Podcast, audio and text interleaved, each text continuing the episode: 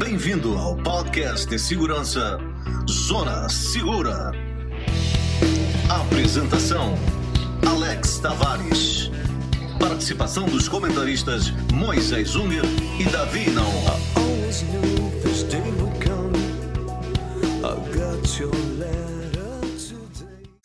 Olá, ouvintes, bem-vindos de volta ao programa Zona Segura, o podcast que fala da sua segurança de uma forma descomplicada. E esse, meus amigos, é o episódio número 14.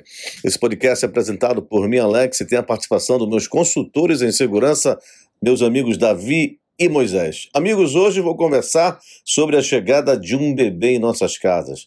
Vamos abordar as questões como em que prestar atenção na hora de escolher a mobília?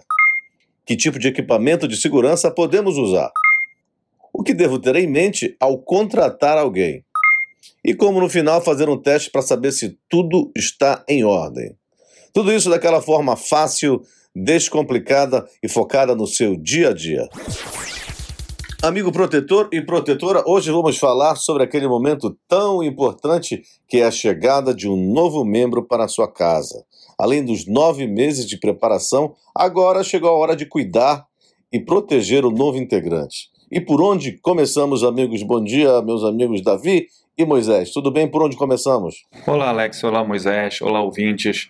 Realmente é um momento de muita emoção, mas também é um momento onde o planejamento se faz necessário. E ele tem o objetivo de nos colocar sempre à frente de qualquer situação adversa. Se formos começar pelas fases da criança, do nascimento até mais ou menos os primeiros seis meses de vida, as interações com os equipamentos da casa são pequenas. Porém, após este período, temos que começar a pensar na mobília, que estará próxima da criança. Se você puder escolher ou estiver fazendo um quarto novo, lembre-se: sempre cuidado com as pontas, elas devem ser arredondadas.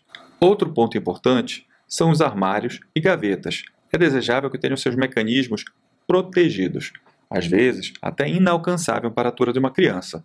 Ah, lembre-se das entradas de tomada, sempre com proteção, para evitar aquele momento curioso da criança. Bom, cada casa é um caso, né? E são tantos outros detalhes que tem para planejar. Sim, Alex. Talvez por isso sejam até nove meses de espera, né?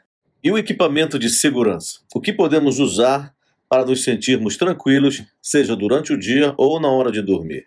Bem, Alex, Estamos aqui falando da indústria de dispositivos para pais e mães, que estão super ansiosos para controlar e proteger absolutamente tudo. Então temos desde câmeras, que são carinhosamente chamadas de babá eletrônica, até sensores para os mais diversos cenários.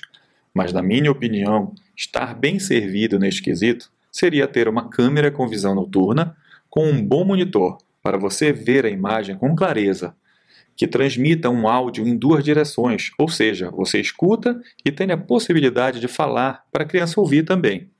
E por fim, te recomendo a não usar câmeras pela internet, se você não pretende ver o seu filho além da sua própria casa, pois, além de levantar algumas questões complicadas sobre a privacidade das crianças, você pode sofrer com interrupções que não existirão em uma comunicação direta da sua câmera com o monitor. Moisés, e na hora de contratar alguém, qual é o procedimento? Bem, Alex, você tocou num ponto muito importante.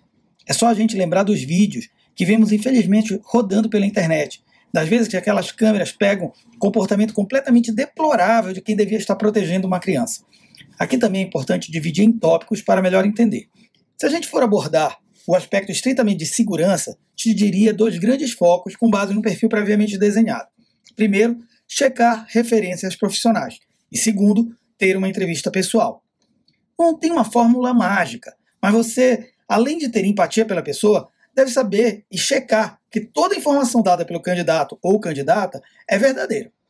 Perguntas abertas, olho no olho para sentir firmeza e não ter receio de perguntar o que ela ou ele faria em caso de um acidente. É bom ser muito específico no caso. Avalie cada resposta se estão de acordo com o que você espera. Lembre-se, Enquanto você não estiver presente, serão atitudes desta pessoa contratada que irão proteger o seu bebê.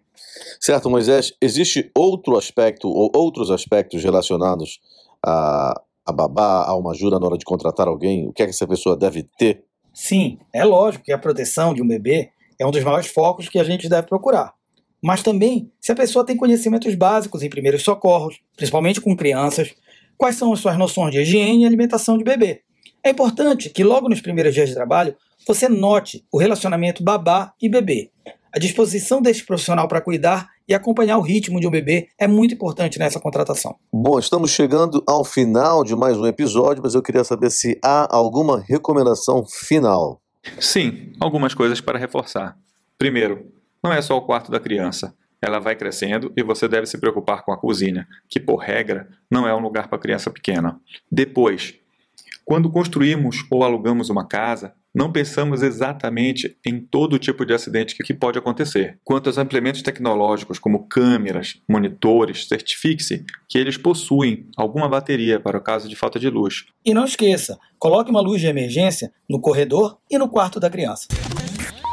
Muito bem, pessoal, chegamos ao final de mais um programa aqui no Zona Segura, o podcast que fala da sua segurança de uma forma descomplicada. Se você tem dúvidas em como planejar um quarto, você já sabe, entre em contato conosco através de nossas mídias sociais.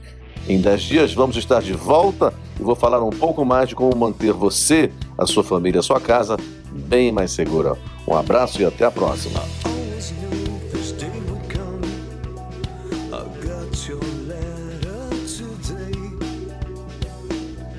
Tenha em mente que esse programa reflete nossas opiniões, pois quando se trata de proteção e segurança, não existe 100% de eficácia. Nosso objetivo sempre será sua segurança e de sua família. Esse sim é o seu maior bem.